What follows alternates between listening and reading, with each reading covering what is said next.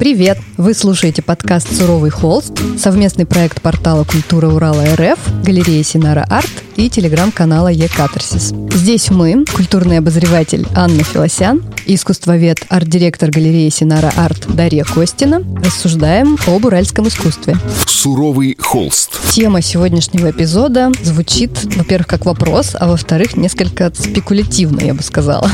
Живопись — это современно? Будем разбираться. Будем разбираться. Вообще очень дискуссионный вопрос, и много говорится на эту тему, и живопись продолжает существовать, несмотря ни на что. Ну вот в каком виде и интересна ли она, будем сегодня обсуждать.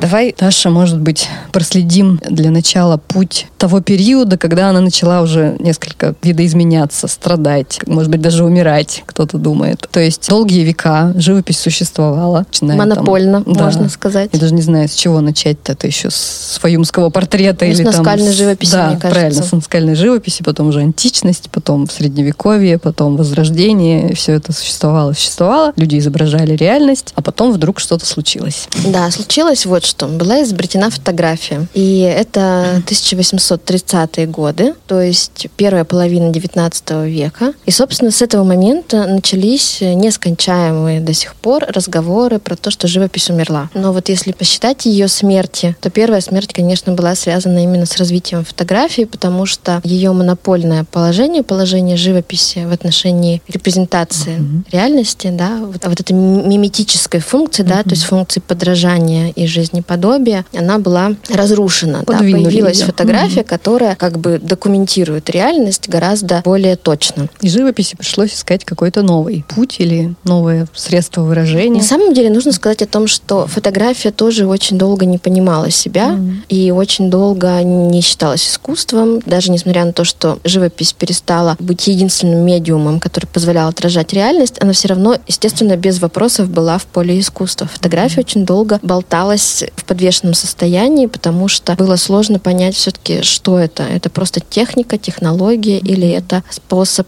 для какого-то художественного выражения и переосмысления реальности.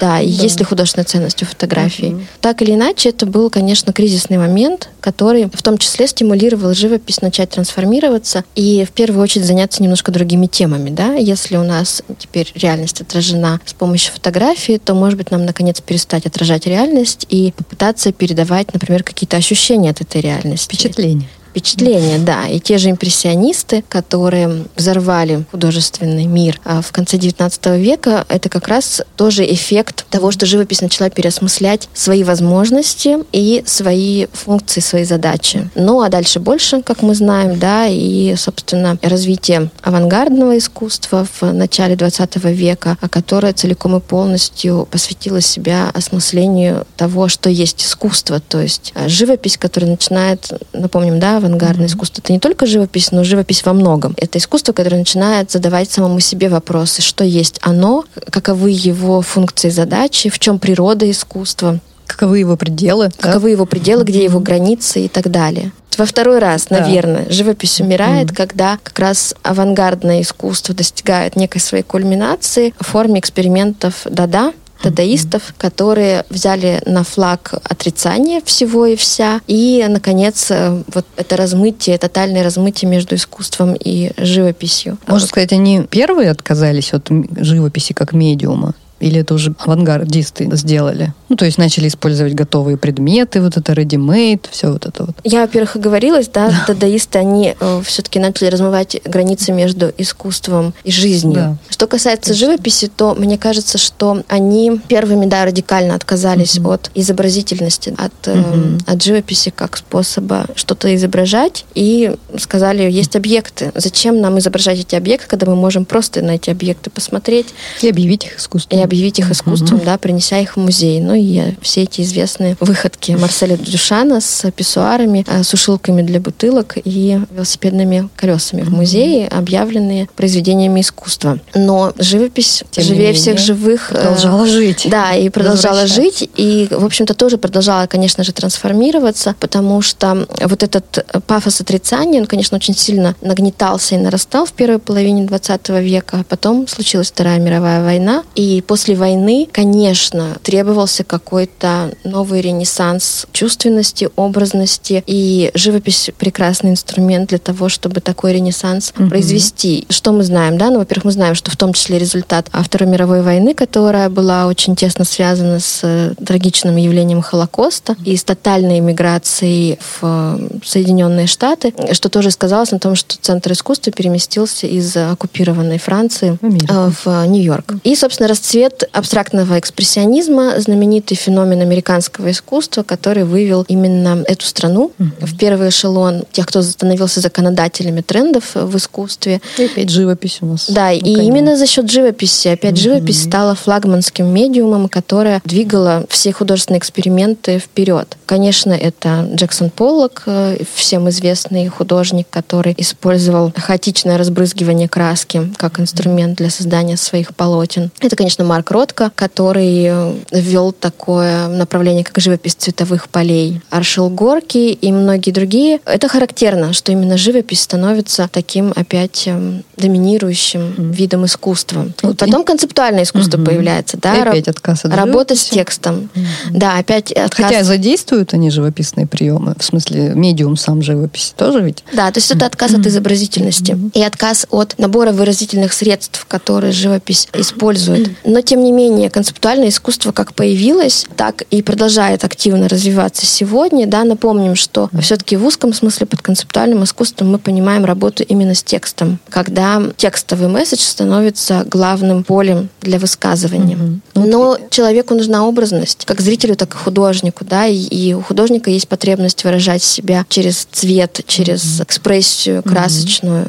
И у зрителя есть потребность воспринимать не, не логоцентричные mm-hmm. послания, потому что у нас разные да, сенсорные системы mm-hmm. существуют, и у всех людей по-разному эти сенсорные системы функционируют, с разной степенью развиты. Mm-hmm. Вот, поэтому живопись никуда не уходила и по-прежнему с нами. Первый подкаст об уральском искусстве «Суровый холст». И мы поговорили здесь, конечно, про такую общемировую повестку. Надо вспомнить, наверное, историю нашей страны. Это да, у нас социализм. другой путь был. Да, у нас немножко в 20 веке был другой путь, потому что, как мы знаем, да, в 1932 году были отменены все художественные организации и были объявлены союзы творческих деятелей, появился союз художников, а главным художественным методом был объявлен социалистический реализм. И практически весь 20 век, до начала, наверное, 60-х годов, когда все-таки стали развиваться нонконформистские художественные практики, эксперименты в подполье в первую угу. очередь, да, то есть это было, да, но про это мало угу. кто знал. У нас э, цвел пышным цветом соцреализм. Надо сказать, что соцреализм не такое уж однозначное понятие. Конечно, очень много откровенной конъюнктуры госзаказа с точки зрения тех ценностей, которые mm-hmm. пропагандируются, с точки зрения канона, который внедряется, с точки зрения образа э, страны Советов, который mm-hmm. рисуется в э, живописи соцреализма. Но все-таки есть и очень талантливые, знаковые художники, которые внутри этой системы искали свой путь для высказывания. Но не про соцреализм у нас сегодня mm-hmm. разговор, а просто к тому, что... Что эта школа, она вот непрерывно существовала. Совершенно верно. В Советском Союзе и, в общем-то, отголоски этой школы в современности до сих пор существуют, действуют. Мне кажется, что вот эти драмы мировые mm-hmm. про то, что да. живопись мертва или жива, mm-hmm. они как раз у нас все сконцентрировались в период 90-х годов, когда, собственно, соцреализм, ну, стали, как, да, да, как единственный метод, его, да, наконец-то ушел со сцены, и весь андеграунд получил возможность быть публично представленным и найти своего зрителя, своего критика, своего оппонента, как раз начался период таких активных споров о том, что есть искусство, что в искусстве умерло. И мне кажется, что некое такое серьезное отрицание со стороны некоторых современных художников в адрес живописи, оно в том числе связано вот с этим очень неприятным послевкусием засилия этого соцреализма mm-hmm. в советский период. Вот как раз недавно смотрела интервью одного из деятелей 90-х годов нашего искусства с Анатолием Осмоловским на YouTube в э, программе, или как это называется, на канале, на, на канале. «Арт-обстрел». Угу. И он там как раз говорит, вот вы меня рисуете здесь, кто там, Николай Рындин же, да, рисует в академической школе, но ведь это все уже умерло, это все мертворожденное, в этом нет духа. Его позиция, как такого вот как раз махрового концептуалиста 90-х годов, который в принципе не признает классическую там, живописную технику или классическую школу академическую, вот она понятна. Но тем не менее, есть место живописи в современном мире Это просто такое отрицание его или, или есть какое-то зерно в его словах? Мне кажется, что зерно в его словах, безусловно, есть, если мы понимаем систему координат, в которой существует Анатолий Осмоловский. Но широкая палитра, она, конечно, показывает, что живопись жива. И живописи очень много. И на рынке, на современном художественном, очень много живописи. Если вы пойдете на Космоску, то увидите, сколько ну, там живописи по отношению к другим медиумам. Живопись доминирует абсолютно очевидно. Ну, если говорить про Cosmoscow, может быть, это с точки зрения коллекционирования живопись это наиболее удобный вариант если задумываешься о покупке искусства, ты, скорее всего, выберешь живописное что-то, ну, либо скульптуру. Вряд ну, ли ты возьмешь себе домой видеоинсталляцию. Коллекционеры uh-huh. разные, ну, покупают да. они тоже с разными целями, но мне кажется, что ярмарки, они в этом смысле все равно показывают какой-то срез uh-huh. того, что на острие сегодня. А, кстати, Андрей Ерофеев очень хорошую статью uh-huh. написал про Cosmoscow 2021 uh-huh. года. Она критическая, очень много там справедливых замечаний, uh-huh. в том числе как раз в отношении вот этого неравномерного распределения определение медиумов, которые представлены, но так или иначе живопись всегда в таком фаворе. Суровый холст. Но если говорить про художников, которые выучились, вот они закончили Репинку или Суриковское училище, или я не знаю, там много же в, на, в нашем У нас городе. не очень много в стране, на самом деле, угу. художественных учреждений, где прививают классическую академическую, академическую школу да? живописную. Но тем не менее, вот они есть, вот люди выпускаются. Есть даже такая, такой термин постакадемическая травма. Вот расскажи об этом немножко. Вот что им делать? Ну, тот же Николай Рындин Рубин, к слову, да. Э, ведущий автор этого угу. канала, он тоже говорит про свой опыт и про свою постакадемическую травму, которая с чем связана? С тем, что в классических учебных заведениях угу. студенты получают полный спектр инструментов и постигают академический рисунок, им ставят руку, то, что называется, да, композицию, колористику и так далее. Но в итоге художник остается немножко беспомощным в смысле того, как ему встроиться именно в современную художественную повестку и как ему стать современным художником художником, имея вот эту классическую базу. И мы, кстати говоря, проводили в галерее Синара Арт круглый стол на эту тему, куда Николая тоже приглашали. Собирали там разных художников, также искусствоведов и кураторов, и как раз говорили о, о проблемах академического художественного образования mm-hmm. и о том, насколько оно недостаточно сегодня для того, чтобы художнику дать полный инструментарий, который он мог бы применить, выбирая mm-hmm. свой основной медиум или основной какой-то художественный язык, который он будет mm-hmm. либо использовать, либо формировать что-то новое да, в этом направлении. Круглый стол этот был привязан к выставке молодого екатеринбургского художника Андрея Брагина, который назывался «Тоска зеленая». Мы делали эту выставку в рамках нашей программы поддержки молодых художников «Новость». И это был очень ироничный, но при этом очень грустный где-то проект как раз про постакадемическую травму, с которой Андрей, как выпускник Уральской архитектурной академии, сегодня университета, столкнулся, потому что он владеет инструментарием, но как ему встроиться в э, современную художественную систему? Нужен какой-то поиск языка. Да, и Андрей сделал, идеи. как мне кажется, очень хлесткое высказывание. Так. В галерее у нас были выставлены его пейзажи, причем это пейзажи, написанные с натуры, пейзажи узнаваемых уральских мест в такой классической традиции, более того, в традиции уральского пейзажа. Но Андрей, собственно, не случайно назвал выставку «Тоска зеленая», потому что для него эти пейзажи — это тоска зеленая. Ну вот пейзажи и что? Ну, скучище. А он эти пейзажи первый раз выставил в лесу. Mm. Он Раз... поехал туда прямо, сделал там типа выставку. Да, он сделал выставку mm. в лесу, причем это было зимой, mm-hmm.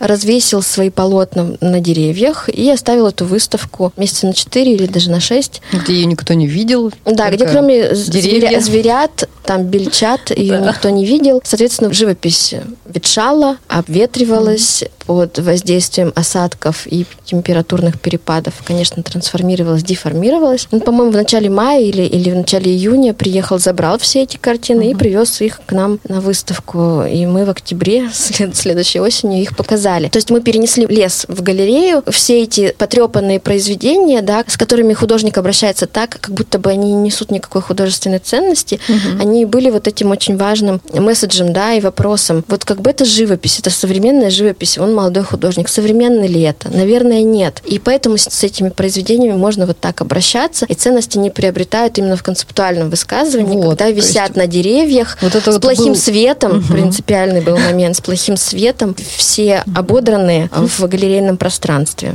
Вот это и есть как бы способ, вот один из способов существования живописи в современном мире. Концептуальный жест. Что-то нужно сделать помимо того, что нарисовать этот пресловутый пейзаж. Да, совершенно верно. И в этом смысле, наверное, мы не можем мыслить сегодня живопись или какой-то другой медиум, то есть другой вид искусства в каком-то герметичном пространстве. Сегодня, как в науке междисциплинарность, это единственная релевантная реальность, так и в искусстве, наверное, пересечение медиумов, вот эта трансмедиальность, как сейчас говорят, Мгм. это то, что позволяет появляться новому, действительно новому. Суровый холст. Ну, вот еще один способ существования живописи это, возможно, переосмысление старых живописных традиций и новое их прочтение. Здесь вот приходит в голову, например, Красил Макар, наш художник, о котором мы уже много говорили в наших эпизодах. Как тебе такой способ оживления живописи? Но мне кажется, что Красил Макар это очень хороший пример именно современной живописи, потому что это современное прочтение традиции и именно художественной и живописной традиции как таковой. Да, это роспись, уральская домовая роспись. И что важно, да, художник использует именно приемы, которые использовали народные мастера. То есть он, естественно, использует современные краски, он делает другой колорит, он по-другому использует элементы, базовые элементы этой росписи. Но так или иначе, сама традиция и сам медиум сохраняется. Да, он делает станковые произведения, а все-таки домовая роспись это роспись пространств непосредственно в э, жилом Ну, вот это и есть помещении. переосмысление. да, такое? Да, и это живопись, которая сегодня звучит очень свежо. Кого еще мы можем вспомнить в связи Ну, наверное, с если, способами если говорить живописи? про российскую повестку, то, наверное, нельзя не вспомнить Владимира Потапова, Мгм. художника, который, кстати, две работы которого недавно вошли в коллекцию галереи Синара Арт, чему мы очень рады. Это художник, который работает именно в живописи, но очень экспериментирует. И мне кажется, что он, правда, очень современный именно за счет того, что он в своих картинах, да, а по формальным признакам это по-прежнему картины, он все-таки проблематизирует саму природу живописи. У него была серия многослойной живописи, когда он делал живопись многими слоями, а потом вынимал, как бы вот использовал эту ск- скульптурный прием формы вычитания и вырезал оттуда фрагменты, обнажая вот эту многослойность.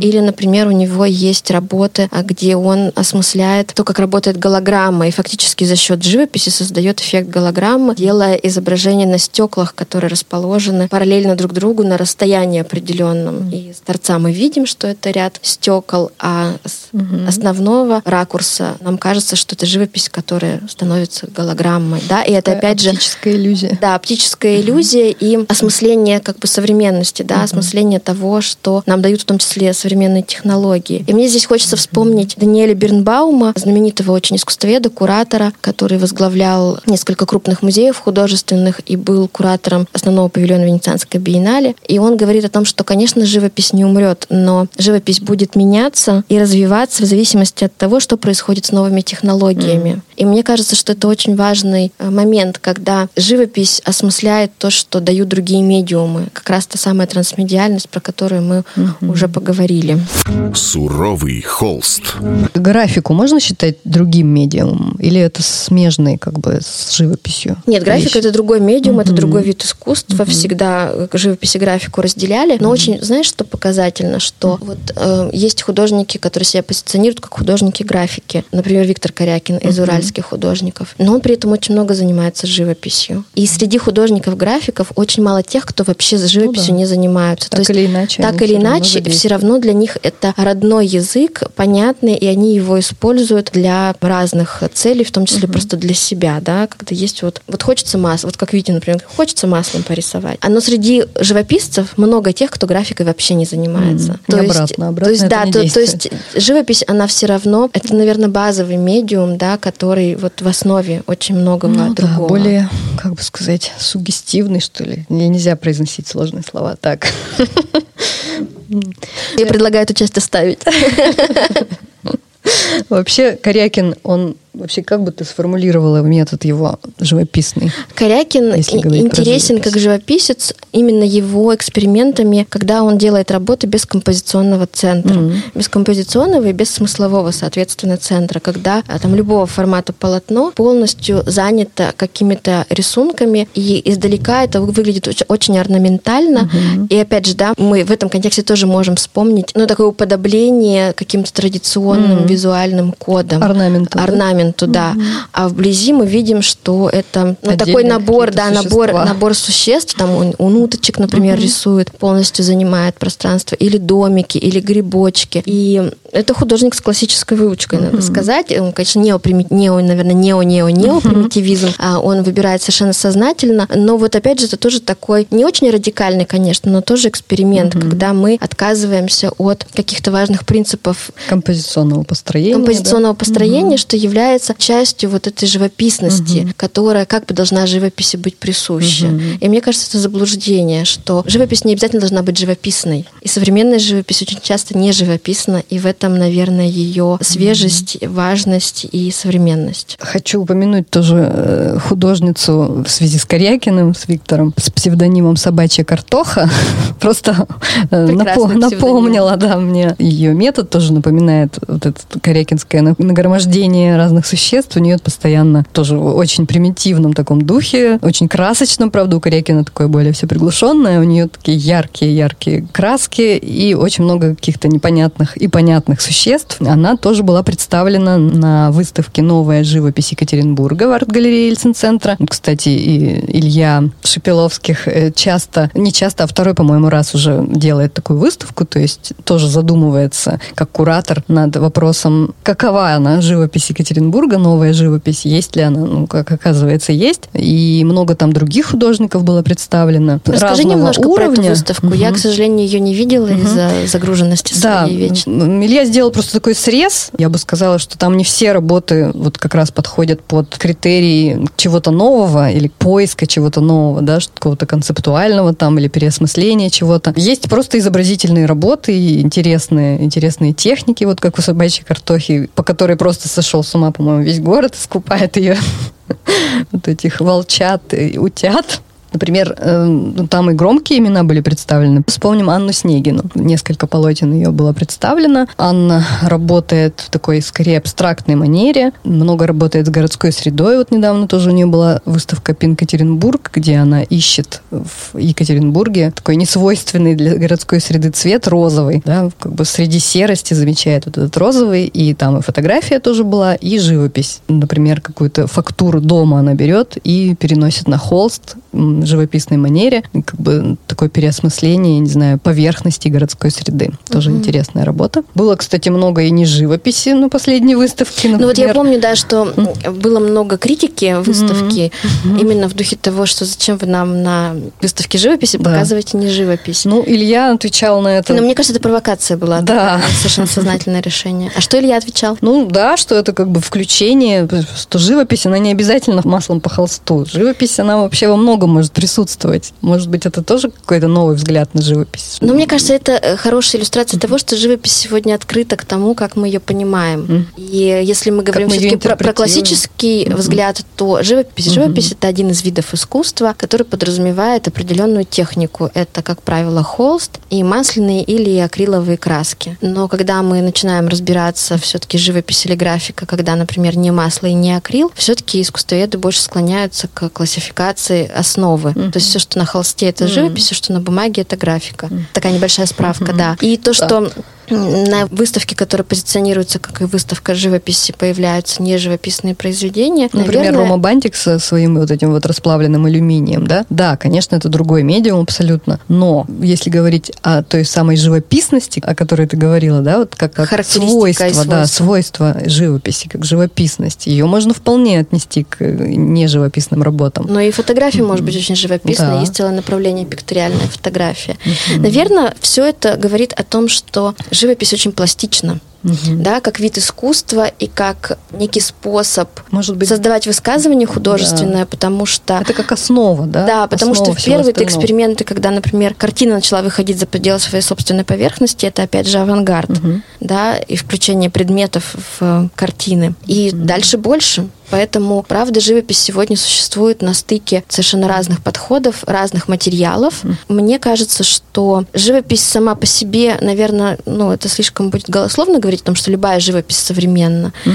Но современная именно современная живопись. Угу. А современная живопись, она не обязательно живописна, но это живопись, которая отражает оптику Живет современного зрителя, мире. которая не просто отражает современный да. мир, а она отражает взгляд на этот мир современного человека. Угу. И отсюда, конечно, очень много рефлексий версии новых технологий в живописи. Отсюда как раз, да, некоторые художники работают с эстетикой компьютерных игр, кто-то вот с голограммами, кто-то с эстетикой виртуальной реальности. Угу. И все это, как Или мне Павел кажется... Отдельнов со своими неместами. Которые... Да, Павел Отдельнов, который работает угу. как раз с картами Google. И все это, как мне кажется, говорит о том, что живопись по-прежнему полна потенциала к трансформациям и к тому, чтобы и быть релевантной да, современному миру. Поиск. Да, и, да, и что живопись. По-прежнему может обеспечить большой поиск для эксперимента ну, поле, да, для эксперимента. Вот если говорить о поиске, поле. может быть, мы Сергея Лаушкина еще вспомним. Угу. Он же тоже все время ищет, он не останавливается на одной обычной живописной станковой картине. Кто все время что-то придумывает всю свою жизнь. Лаушкин, да, это, кстати, яркий пример угу. художника, который практически всегда работает с живописью и с объектом. Угу. То есть он работает как уличный художник, угу. он создает объекты, и он работает с живописью, с графикой, он практически не работает. Ну, то есть у него эскизы, это, конечно, графика угу.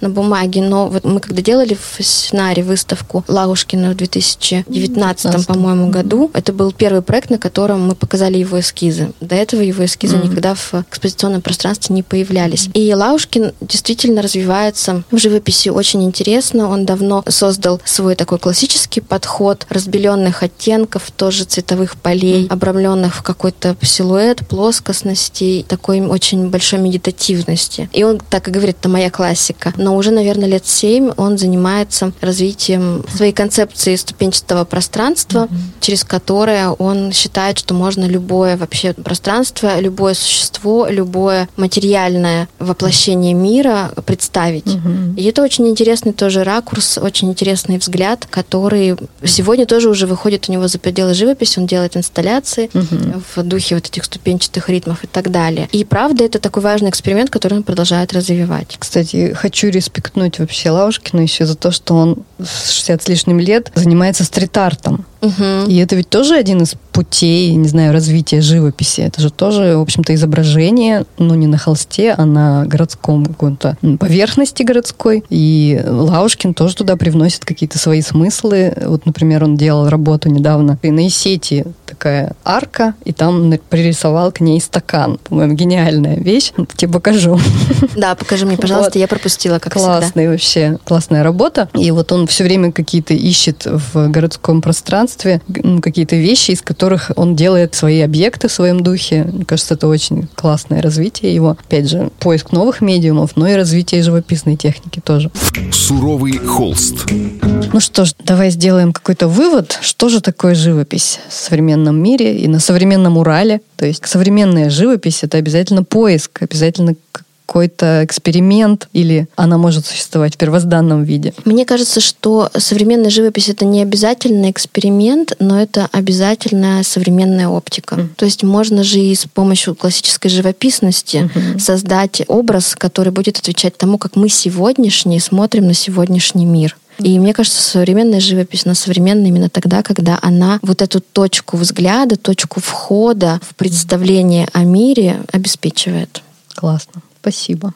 Это был подкаст «Суровый холст». Слушайте нас на всех платформах Яндекс, Apple и Google подкастах, подкастах ВКонтакте, а также на главной странице портала «Культура Урала РФ».